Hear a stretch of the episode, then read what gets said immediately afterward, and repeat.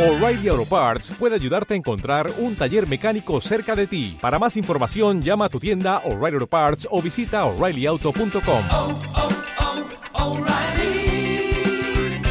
oh, Parts.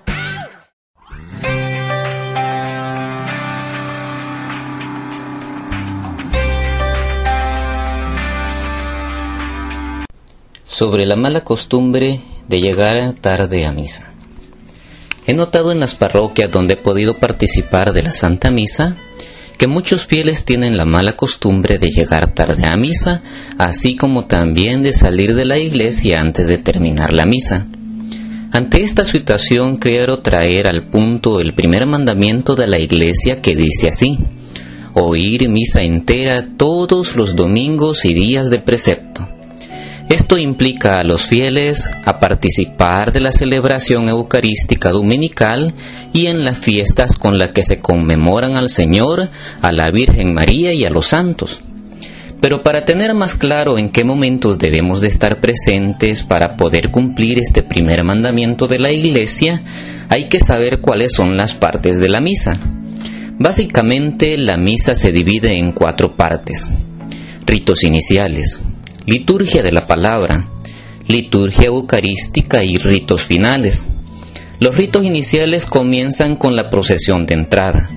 Es cuando el sacerdote inicia su recorrido desde la puerta principal del templo hacia el presbiterio, lugar donde está el altar y donde el sacerdote celebra la mayor parte de la misa seguido de la reverencia y el beso al altar con el acto de incensar el altar y todo aquello que merece devoción, por lo que todo buen católico debe de estar presente para vivir estos actos que forman parte de la misa.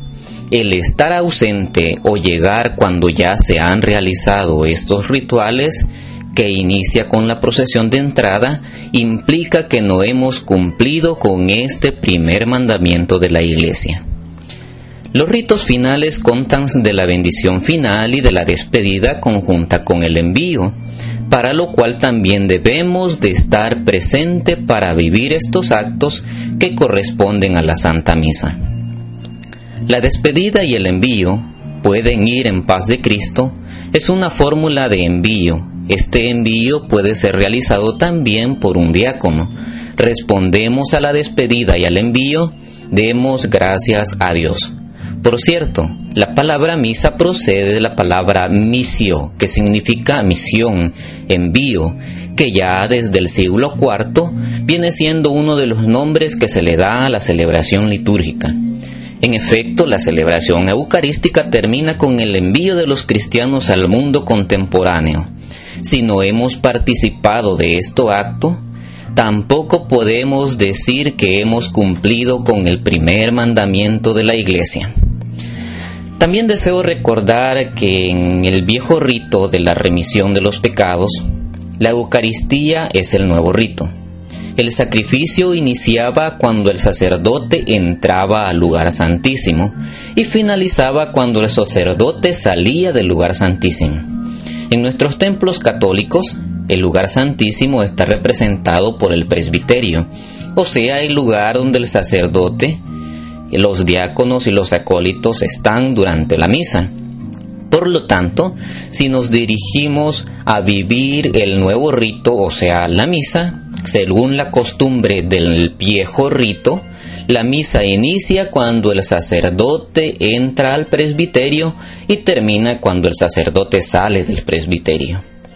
Es importante que reconozcamos que no hay excusa para faltar a misa siempre y cuando esté al alcance de nuestras manos el poder hacerlo.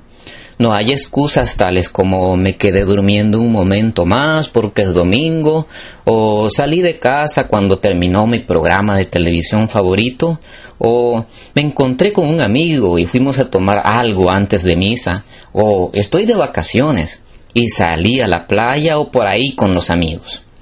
Sin embargo, podemos tener motivos específicos que sí nos pueden hacer llegar tarde o faltar a misa, tales como las personas discapacitadas o aquellas que viven lejos de un lugar donde se celebra misa, incluso aquellos que se les presentó un problema mecánico con el carro o el bus que lo lleva a la parroquia paseó demasiado tarde de lo normal.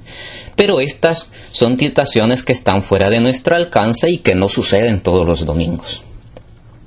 Es importante crear conciencia para nosotros mismos sobre la importancia de la celebración eucarística dominical. Recordemos que no es un evento más de la Iglesia, sino la celebración de la pasión, muerte y resurrección de nuestro Señor Jesucristo. Y muchos tenemos la capacidad de poder participar de la misa cada domingo, incluso los días de precepto y muchos desearían tener esta capacidad, como hermanos que viven muy lejos de un lugar donde se celebra la misa o lugares donde el sacerdote llega una vez cada tres meses. En mi caso personal, conocí a un joven de 28 años más o menos, que me enseñó a ir a misa todos los domingos. Resulta que este joven vive a varios kilómetros de la iglesia donde se celebra misa, y él todos los domingos camina dos horas y media para llegar a la misa y por ello también un poco más de dos horas y medias para regresar a su casa después de la misa, porque no hay transporte público hacia donde él vive, ni él tiene transporte para movilizarse más que sus propios pies. Y si él puede hacerlo, ¿por qué nosotros no? También he visto que muchas personas que llegan tarde a misa, aún así se cuelan en la fila de la comunión para recibir el cuerpo de Cristo. Preguntando a algunos sacerdotes, algunos coinciden en que uno de los requisitos para poder meternos en la fila de la comunión sería estar presentes y recitar con, con arrepentimiento el acto de contrición. También son importantes el espíritu de recogimiento y de oración, la observancia del ayuno prescrito por la Iglesia y la actitud corporal, que incluyen gestos y vestimenta, en señal de respeto a Cristo. Según lo indica el compendio del Catecismo de la Iglesia Católica en el numeral 291, por lo que tenemos de tener conciencia antes de acercarnos a la comunión. Finalmente, mi objetivo es hacer conciencia sobre el significado de la Santa Misa, uno de los siete sacramentos de la Iglesia, y que el mismo Catecismo de la Iglesia Católica número 1324 indica que es la fuente y cumbre de toda la vida cristiana. Llega temprano a misa, así tendrás tiempo para hablar con Dios y prepararte para este grande sacramento.